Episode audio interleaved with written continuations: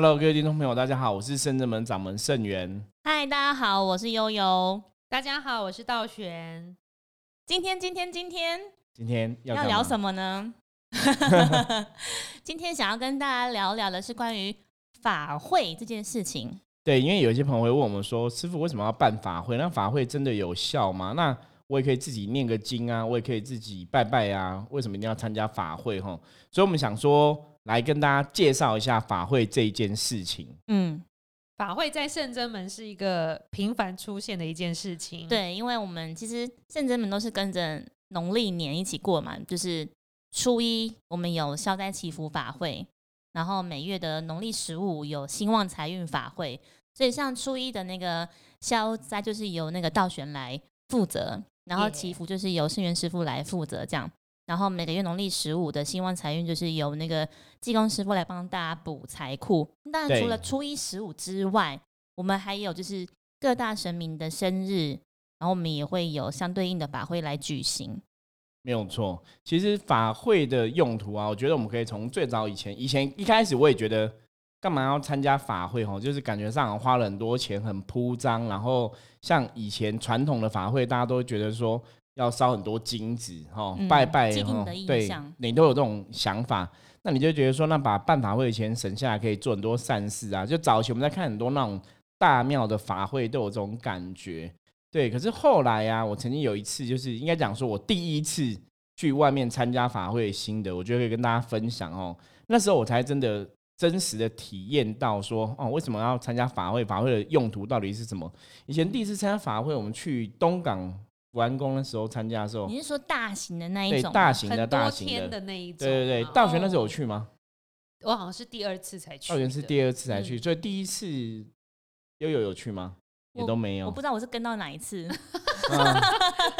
那我觉得来还有很多地方。对，因为其实第一次参加法会哦，那个时候刚开始就是有功邀请我们去参加一个大型的法会。那法会的目的，法会一定有有它的目的哈。那传统的时候，外面参加这种法会，通常都是不外乎就是在超度一些孤魂野鬼。对，比方说马路上会有很多车祸发生嘛，哈，那有些人不小心受伤或是死亡这样子。那对，那没有办法顺利去投胎的话，可能变成孤魂野鬼。所以那些法会有个比较大的目的，就是为了要超度这些孤魂野鬼。那以前我们也会去思考说，那到底是真的有孤魂野鬼吗？所以说办这样法会意义在哪里？吼，其实你真的没有亲自参与。我常常讲说，接触宗教啊，学习这种东西，就是。你还是要真的入了门，你要真的亲自参与，你才会知道。就很像身体力行，自己去学到才是自己的经验。对，就比方说，你可能每天上健身房，你都没有去健身房运动，你就说啊，那重训真的会有帮助吗？什么？你在那边讲半天，不如你自己去参加看看。所以那时候就是在参加法会的时候啊，就因为一个师兄邀请嘛，我们就去参加哦这个法会。然后一开始也觉得说，哦。这样子去，不知道我们这样的神明这样加持啊，是不是真有那个效果？以前也会怀疑，而且因为那时候我们自己的做法比较简单，就是我们可能就是念经，然后回向，然后祈请神明帮忙，针对我们要求的事情，然后给一些协助这样子。这边每天有固定要念的经文。对，那时候就是一样，也是透过卜卦的方法，然后先知道说我们要念什么样的经文，然后来回向给这个法会的功德。那主要那个，所以。当时去参加东港的那个法会的主要目的，就是要超度那些当地的孤魂野鬼。孤魂野鬼，嗯，对。那他他是邀请很多有功一起去参与很多有功一起参与。那比较特别是，就是法会最后结束之后，我刚刚讲嘛，过程当中都会去念经去回向。可是最后结束的时候啊，因为它烧很多金子。所以那就会回到以前传统的看法嘛，说那法会抄那么多金子到底有什么用途啊？意义在哪里？哈，你就觉得说以前参加的时候，你就知道说哦，原来法会是凝聚各个宫庙大家的意念去哈，我们要达成某种目的，比方说我们要去超度孤魂野鬼，那大家都有这种意念跟善心的大愿去散发出去的话，那让这些孤魂野鬼被神明保佑，可以让神明带他们去更好的地方，就得以超度这样子。对，那最后烧金子那一趴的时候，其实让我有点吓到，因为真的烧了很多金子。除此之外，就是除了看到金子很大量吓到以外，对，烧了很多金子就已经很吓了，好不好？不用除此之外，超多霹雳多一个整个空地，对对，整个都是纸卡车都是金子这样子哦。可是让师傅更有印象点的，应该是还可以更感受到众神明的对，那种所以慈爱。你很厉害，我现在要来讲了。师傅，你说那一次是那个土地公有降价那一次吗？不是不是是不是，更早之前，更早之前道玄好像是后来才参加第二，次，对，是更早之前。然后后来在烧金子的时候啊，真的烧金子那个火一点的第一趴，我眼泪就掉下来了。太熏了，是不是？不是熏到，对，很多人就是太熏哦，烟火弥漫太熏，不是，是你真的感觉到满天神佛，你就会感觉到那种烧金子的上空都是各个宫庙的佛菩萨神仙都在，那他们都来帮忙加持，然后来把那些孤魂野鬼给引渡走，所以你会觉得很慈悲，就是很感动。其实那时候是因为很感动才流下眼泪哈，就是你从灵魂深处真的体会到说，哦，我后来知道说为什么法会要烧这么多金子，要有这么多的仪式，因为我常常讲法会的仪式其实是做给孤魂野鬼看的，你了解吗？那他们会成为孤魂野鬼，就是表示说他们在人间是有他们的执念，他们没有办法被很好的超度，说他们其实对信仰来讲是比较薄弱的，所以他们离开的时候不晓得该去哪里，不晓得该跟哪个神去哪个世界。说我离开的时候，我可以去得到超度，他们其实都不知道，才会形成孤魂野鬼嘛，或者说他们在人间还有一些遗憾未完成，所以在法会的当下，就请这些神佛来帮忙满足他们的遗憾，甚至带他们去他们可以去的地方。就有点像那个学校放学会有那个各路队、路队、路队长，然后带他们一起去他们该去的地方，这样。对，因为很多时候其实过世的人，就是因为不知道该去哪里，或者说他有些遗憾没办法了结，没办法圆满，所以他才会成为孤魂野鬼这个状况。好，那你看到、如果说这些外面车祸死掉、意外死掉的孤魂野鬼都都被超度掉的话，其实大家开车啊、行车也会更加平安。所以法会还是有它的个意义。嗯，可是可能是在那个当下的法会，大家可能路说骑摩托车经过啊，或者是开车经过，就觉得好像看起来就很热闹，可是不会去想到说为什么而办，然后办了之后有什么样的影响跟结果，你可能无形当中就你不去想，其实你不会想到，可是。如果再进一步去想，哎、其实像像刚师傅说，其实你他保佑你在那个地方出入平安吉祥，这样。对，没哎、有错，其实这种法会好像中南部比北部盛行哎、没有这种错。大型可能是因为场地的关系还是什么？对啊，因为我们参加过师傅带领我们参加过好多场，几乎都是中南部。中部都是中部以南比较多耶。因为传统的那种大型法会真的是中南部比较盛行，台北台北我记得也有，可是真的比较少。比较起来的话，因为我觉得是主要是台湾的宗教信仰来讲，还是中南部比较传统，那比较会去积极做这些大法会，去保佑一些平安这样子。嗯，那台北的可能做的就比较会多的，很多都是在比较祈福的部分。嗯哦，台北好像做的都是那种祈福的部分。那中南部可能因为一方面是很多大庙也都在中南部，所以对他们来发起这些法会，后做法就会比较有点不同。所以，我们刚刚前面跟大家分享的是关于这种嗯孤魂野鬼这种需要超拔度化的这种形式的法会，然后刚刚师傅有提到第二种是那种祈福类的，对，其实法会应该讲说它功能性本来就很多种嘛，你是求消灾的、求解厄的、是补运的、是祈福的、是超度的，其实你我们都可以讲，他们都是法会的一种嘛。嗯，只是说功能性的不同，那只是说这些法会它到底的用意，它的意意图是什么？我刚刚讲，第一个就是你要先知道它的目的嘛。我们今天这个法会是要做什么？你要你知道要做什么之后，你还要知道他这个主持法会的神明是谁。比方说，你可能是求身体健康的，可能主持法会就会请到药师傅来帮忙；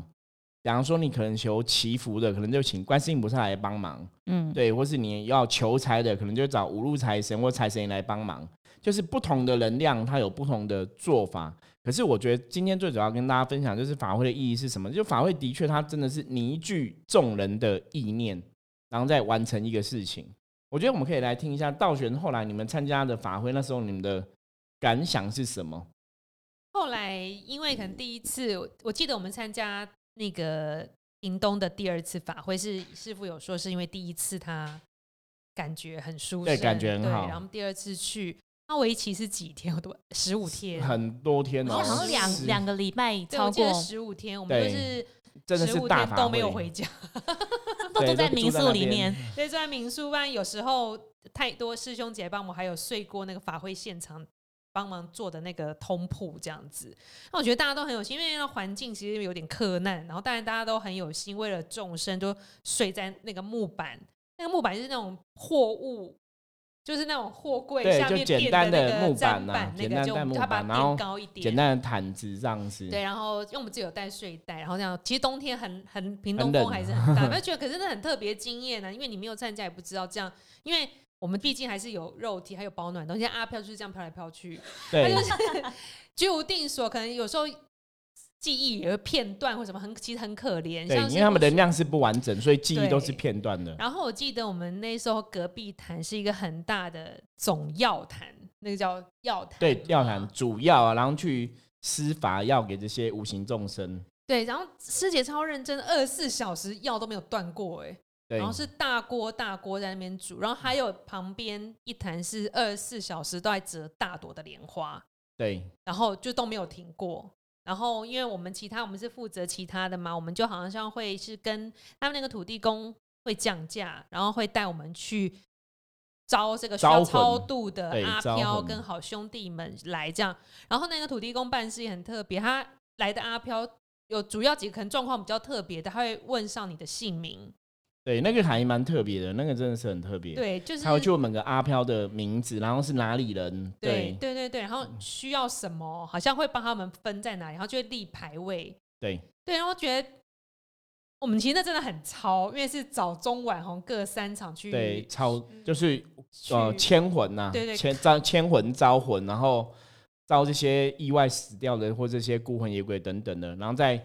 予以超度，就把他们招魂进来法坛里面。然后再请诸佛菩萨来帮忙超度。对，因为我们不是站在原地招，我们是走几公里这样。对，这样走到真的是走到一些，比方说交通的十字路口啊，或是一些呃比较野外、人烟荒凉的地方。对啊，所以这个是我参加法会的，就是这种大型法会第一个，我那。大开眼界，一个都市人。对，对我们来讲，我们以前都是都市人，参加这种其实也是蛮特别，就是很特别。人家露营是去那种露营地，然后山上风景很优美，我们露营是在那个法会的现场。对，可是你看，其实但每个人都很有心，都想要好好的把握这十五天，就给这些无形中需要帮助满他们的愿，需要的莲花，需要的药，需要转换的能量，都满满的给他们。以前真的我都会觉得说去参加这种十五天、几十天是神经病，然后都有问题，浪费时间。可是后来真的你自己亲自参与之后，我们一天这样好几场办下来嘛，你就觉得哎，其实因为后来对能量真的比较敏感，你就真的觉得哎，它真的有作用，对，他真的可以招到亡魂，招到这些孤魂野鬼，真的可以超度他们。对，我觉得就是很神奇的过程啊。然后后来，所以就除了屏东，我们又参加了嘉义的。对，这个嘉义这一场真的很，我们有印象最深刻。我们参加过一百零八间公庙，有没有？嗯，共同举，哦，就是参与一个大型的法会，吼，全台湾共总共一百零八间公庙，我觉得那也是很了不起。因为现在后来好像比较没有这么大了。对，因为那时候我们参加也是人家有公好朋友叫我们去嘛，我们想说去看看。我觉得那是很不一样，又又不一样的一个形式，而且你要跟全台湾一百零八间公庙共同在一个地方哦，我觉得也是不容易啊。对，那一次我们遇到的奇妙事情也蛮多的，多的。对，然后包大人有降价，对，很特别。然后，呃，很多修行宗教场合上的一些怪咖 也很多。哎，包大人降价是嘉义还是脏话？像脏话哈。脏话，脏话，所以嘉义没有嘉义是遇到很多，好像好像没有哎，没有，有点忘记了，太久了。有了，有有特别的朋友来拜拜，然后有要好像要弄你的神那一种，倒是蛮多的。对，就是一些怪的怪咖、怪怪怪的人呐。就其实你知道，任何团体里面都有怪人，宗教团体里面也不少，就对了。然后我觉得真的是这样子。而且刚刚提到说，不管是屏东啊、嘉义或彰化区，对于我们这一些在台北修行的同学来说，都算是南部。那有一些人时间比较允许，就会长天数的去协助这个法会进行。那有一些人可能真的是要，比如说六日啊，或者是安排特别请假，然后南下去一起协助这个盛会。其实我们蛮多同学都会去参加，可能那个两三天、两三天，每天都期待新同学的到来。我记得那时候去到屏东的时候，也是我不知道是哪。第几年了？然后去的时候，我觉得那种感觉真的是蛮特别。就像刚刚道玄提到，我们会去到那种十字路口，然后去招亡魂，然后我们就会走，因为他是在那个有点像在田田中央的那种路，然后就会走去大马路，然后因为可能路程很很远，然后一段路中间可能就会停一到两次，然后先做。先把那些亡魂召集起来，然后我们再整，就是整队之后再去到下一个点这样子。其实那个时间说起来，每一次出去大概都是两个多小时对，走起跳，走很远，对，走很远。我就觉得像去，还有那个我记得你刚提到想说去嘉义，现在时候看到有一百零八坛，你但是想说，因为师傅就跟大家讲说，那不然就请那个比较资深的学长学姐带大家去拜拜好，就是一百零八坛都要去。拜过神明嘛，就去跟对，都有人家神明就是总是。要尊敬一下。你看拜下来，我跟你讲也是要两个小时哦。对很多庙。对，真的，一百零八个坛哦，就是一百零八个宫庙，你这样子一间一间拜下来，也要一两个小时，跑不掉。对，而且我觉得像刚好提到说，有很多同学虽然说去的天数有些比较短，有些比较长，但我相信大家去都有相对应的收获，因为你真的是身体力行，然后去看别人，因为师傅都有讲说，我们出去要多看、多听、多学习，然后去看别人怎么做，怎么去，譬如说怎么去布置他们的坛，然后怎么去顾他们的坛，然后一样怎么样去有功去交流啊，或者是。互相应对这种，我觉得蛮学到超多。对对对，我觉得是印。象都会蛮蛮深刻的。回来都升级，每次回来都升级。因为你参加过很多次，就经验会提升呐、我觉得真的经验会提升，然后也看了很多，对光怪陆离的事情就看了更多了。所以我们后来现在就是，我觉得之前的去学习、去历练这些大法会，就是去知道说法会举办的一个流程，它大概怎么举办，然后它大概仪式的意义在哪里，或是说怎么去祈请神明，怎么去互相帮忙。那到后来，我们现在就是真的已经，我们也参加好多场这种大型法会，大概也有四五次这样子。到后来，我觉得其实甚至们现在在办小法会啊，你就觉得哎、诶好像简单单纯很多，对，比较没有那么复杂。可是因为我我刚刚讲嘛，因为每个地方都会有怪人嘛，宗教界里面可能真的怪咖很多，像我们上一集节目分享的那个挖喉咙驱魔的，喉咙对不对？哦，就是有很多朋友很特别啦，很特别，就所以我觉得这也是走过，就是可以看到很多，可以学到很多画多。面好烦哦，但有些不好讲。对对，那个大家如果想要知道的话，对，来圣真门坐坐，我们可以对 当面跟你分享。对，就其实后来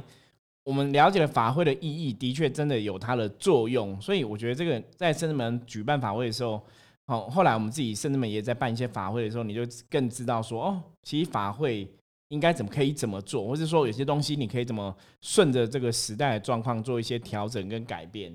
那其实刚刚师傅讲起来说，像以前我们参加那种大型法会，你都是因为一定有主坛，然后跟自己的公庙的坛之外，你都要一直出去外面，就是要移地，你要去外面去牵亡魂啊，然后或者是都要去操兵练对，操兵练将，你的场地都是要在很大的范围之间移动，然后可能在圣真门里面办，顶多就是一楼、二楼，然后户外、室内这样。对，可是我觉得刚刚师傅提到一个是，虽然说我们的就是空间变小，可是其实我们做起来算是很谨慎，因为曾经有客人问我说，像我们上礼拜才刚结束的是那个水关节二的对，水关节二的法会，那如果有参，其实如果有看我们部落格的那个法会记录照片的话，大家可能会发现说，其实摆起来空间很满，怎么会一个人就是有专属的一份的金纸，然后相对应就是相对应的金纸，然后还有纸人跟书文，对就，摆起来其实很满的。然后今天跟大家分享一下，我们当天的活动原本是预计两个小时之内会圆满，但我们大概前后加起来大概花了三个半小时。对，这个就是比较，嗯，应该怎么讲，比较无法控制的，嗯，对，不可控。因为其实甚至门在举办法会的时候，一开始我们都会只知道说，我刚才讲嘛，基本上每个事情它有一定的基本的流程。嗯，比方说，一开始你要举办法会的时候，当然是你要跟神明讲说这个目的，然后请神明来帮忙，吼。然后讲完之后，你要你要上正式的书文，因为在道教的信仰里面，其实书文是非常重要的一件事情，哦。上正式的书文，它就像公文一样，让神明了解我们现在办什么事情，是哪些人要祈求这个解厄，或是哪些人是要祈求消灾祈福的之类的，吼，要跟神明讲清楚。所以，像我们都会跟信徒要个人的基本资料嘛，你这些资料就是要完善这样子，然后让神明知道说是哪个人要祈求。那最后上完书文之后，我们还要起坛嘛，对，那但起坛之前，你要先做结界跟净化，哈，就是有很多仪式要先进行。准准备好之后，起坛之后才请神圣降临，然后再主持这个法会。那通常前面的流程大概都差不多，对，差不多你就这样进行。可是你要开始请神圣降临的时候，你才会知道说神明有什么安排，或者这次法会他要怎么做，或是有什么指示。对，那这个就是比较没办法去控制的，你就去预先安排。你也不晓得什么等下会讲什么，或者等下要怎么做。嗯，对。比较，其实像那天水关的时候，时间会变到这么长，是因为，因为我们本来像刚师傅说，我们会念书文，这个是总书文，然后其实我们每一个人都还有一份个人书文，都是要一份一份亲自。因为我们比较谨慎一点呐，就是甚至们做这些法会，如果跟个人有有关系的很多的状况，有时候我们会个人有个人的书文。然后除此之外，我们也会帮大家念上，就是有一段必须要念的那个经文。如果有人没有来的话，我们都会帮他一起念上。对，那是因为水官的法会，三官大帝帮天官、地官、水官的法会，他们都有一个特别的忏悔文跟特别的祈求文要念。那其他的法会可能就没有这样的文，他们就是每个法会的规则还是有点不太一样，所以我们会看不同的法会去做不同的。的祈求，那像不同法会也有不同的经文要念，嗯，所以才会说，其实时间会变到那么长，所以说我们真的是很谨慎去做这些事情。然后因为当时后来可能是因为大家以讹传讹，这样讲对吗？就是 hold 康倒修博说，哎，刚刚还有水官 好像我好像用错成语，应该是 hold 康倒修博，对，就很多人，很多人老定酒老咖，对对对，就一起来报名。所以当初的估的时间太短了，应该要估长一点点。对，因为我们今年报名的人次也是，就是远过于前几年那样，我觉得算算还蛮好的。毕竟就等于是说，其实我们圣真门不管是神佛也好，或者是我们众人的努力被看见，然后也有很多人一起来支持，这样。当然也有很多人一起愿意支持我们，觉得这也是一个很重要的一点。对呀，然后你看一个经文，如果一个人的经文三分钟、五分钟，然后一个书文也三分钟，然后百来个人这样加起来，真的是不少时间呢。然后还加上师傅要施法的。所以我们真的真的是要大家一起帮忙，还要不弹撤坛烧金纸，其实应该远远说应该超过三小时，对不对？对对，就从前面到加起来就圆满。对，但是其实我觉得这样其实办下来，虽然说身体很劳累，但是觉得心灵蛮富足的。而且我当天晚上好好睡，我觉得是一个。大解厄，而且我记得法会开始之后还问师傅说：“哎，师傅，因为我看书文写是帮大家解除累世今生的一些对恶业恶业。”然后我问师傅，请示师傅说：“那如果我们在灵魂的源头也有做了一些恶业，是否可以透过这个法会一起做消消灾解厄？”师傅说：“应该多少还是会有帮助。”对啊，所以就觉得哦，好像。心灵得到一个答案，我觉得晚上回家睡觉超好超好睡的。那这样会不会有可能听众朋友会有一个疑问说，那师傅我像我今年报名过这个水关，那我明年还要报名水关吗？还要？啊，不是都解掉了吗？对，可是当然这种祈求的事情啊，我们讲消灾解厄，就就是也许我们解掉了之前的，可是搞到这一年不小心又犯了一些小恶，那当然其实有时候你多做的话，其实可以让事情更圆满。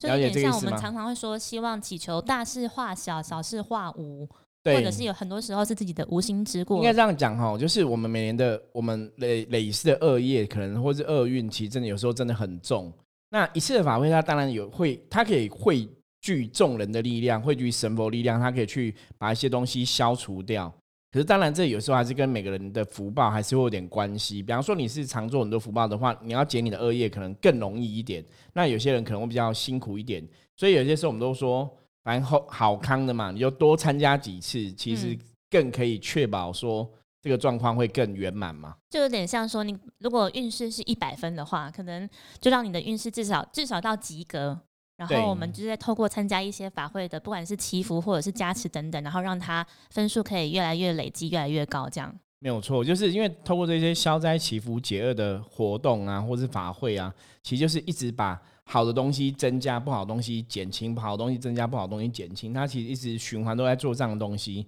所以就跟老一辈常常讲过五百五波比嘛。那我觉得法会也是五参加五波比。对呀，这让我想到一个，我其实觉得法会这种东西，其实你要。长期跟持久的参加下去才有用，因为我近期有一个占卜的客人，他就是工作忙碌，然后之前都有消子拜消报名消灾祈福，然后还有财运，然后忙忙忙就忘记了，然后呢，突然觉得好像运势有点低，工作好像有点不顺，财运也有低迷，然后就回来报了这个财运的一次财运跟一次消灾，对，然后然后就说：“哎，我不是报了吗？怎么没有好转？那这个月财运再帮我报一下。”然后报了以后又觉得好像有点动摇，然后觉得报了一个财运一个消没有什么用，那那这一次不要好了，我想一下，不要好了。嗯可是他忘记他之前是长期这样报下来，一整年都有参加，但他又断了一整年。你这时候的一些负能量也许还没清除干净，然后正能量还没有，因为像师傅说的，你比如你的财运。每次帮你加十分、十分、十分，可是你的负能量一直帮你扣五分，你觉得你加十分又扣五分，加十分又扣五分，其实这感觉你不会那么强烈，对所以你要持续参加，它就是能量才会延续。对，因为圣人们的办的法会，其实我们的收费只有六百块左右而已啦，就很便宜。所以说，以能量对等的角度来讲，它等于有点像是维他命。我就是有一个小型，比方说一般人，像有些人，你可能小感冒，你可能看个医生，吃了药就会好。可是如果你今天生重病，你的状况是更不好的，你可能需要更大的能量去转化。所以我们每个月办的法会，这种消灾祈福或是兴旺财运的这种每个月办的法会，它有点像基础保养。，对，它就是保养，它就是有点像吃维他命一样，就是基本的保养。所以基本保养，你真的要是要拉长时间嘛，比方说你今天运动，或是你今天吃维他命，你可能要吃个一段时间才会有效果。像吃中药。，对养生的话，嗯对不对？那可能要一段时间，那个效果才会比较有感觉。那你一次一次一次，其实你真的是要通过很多次的法会能量去累积，那个力量才会比较大。所以为什么我们的法会是每个月办一次？就是我们希望通过每个月一次的话，去累积更多的能量，让那个效果可以更加强。就我们了了解这意思吗蛮多朋友都是直接一次报半年或一次报一年的这对，样。因为你都是六百六百块这样收嘛。因为嗯其实很多朋友有些时候我都觉得说，哎、你参加法会不是那种六万的法会哦，你不是付六万。比方说，你说 我我付一年个都没六我、付个六万要去达到一个更好的作效效果的话，以能量对等的原则来讲，好像比较有道理嘛。比方说，嗯我付了这么多个道金，我希望得到一个更好的状况。可是你是六百六百块，它其实就是养生，所以要多参加，效果才会比较有感觉哦。那如果说你真的有特别厄运要祈求，其实通常的时候我们会针对个人提出另外的服务方式，克制化的服务。对，就是也许这个每个月每个月一次的简单的，有点像那种养生的这种状况，就或是保养的状况，就不适合你现在的运势。那每个人运势本来就有高低起伏，比方说你现在运势是扣十分而已，哈，是中间低下十分。那我们参加个法会，法会每个月参加可能补个二十分、二十分，所以你会很有感。可如果你现在运势真的比较不好，可能扣个五十分，你参加个法会补个十分、补个二十分，你还是没感。这个就是法会的能量的不同，所以每个月的话，这是属于比较小型的。那通常我们在神明圣诞办的法会，有时候会比较大型，当然那个力量就还是会有点不太一样。嗯，这就让我想到说，以前大家可能想说女生想要减肥啊，如果你一天你只光喝那种，譬如说那种健康绿茶，一瓶嗯三十五块嗯那样，你觉得喝了好像就会瘦，可其实发现你买了一箱喝完还是没有，后来你就去吃那种减肥药，可能一天要一餐一百那种，觉得吃的很有感。对，当然会有感，因为是西药很厉害，而且你花了可能一周一千块这样。哇哦，对，就觉得哎、诶其实你金额上的差别，你付出还是会有差差的。嗯对呀、对，所以我们今天最主要就是跟大家介绍一下，就是法会的一些事情哦，也讲到说我们以前参加法会的一些呃串趣闻呐、心得跟嗯大家分享。那其实我觉得大家参加法会的确是要有信心，因为任何的宗教仪式啊，其实自己的信念很重重要。就你相信的话，那个力量其实会更强。那我觉得在那个过程中，当然如果你是可以亲临法会现场，就是你也可以自己过来拜拜的话，其实也会更有帮助哈。所以就是以上今天要跟大家分享的法会的意义跟法会到底有没有效这个话题。嗯，像刚刚师傅讲的说，因为是报的当事人，就是善信自己相信，然后集结我们众人的努力，然后包含神佛的加持，我觉得就是三三合一这样子。所以他才有办法去转化掉一些不好的状况，嗯然后影响好的状况。嗯，OK，好，那我们今天的主题谈论到这里差不多。好，如果大家有任何问题的话，不了解，或是你想要更深入了解什么问题的话，欢迎加入我们的 LINE 跟我们取得联系。我是盛元，我是悠悠，我是道玄。我们下次见，拜拜。拜拜拜拜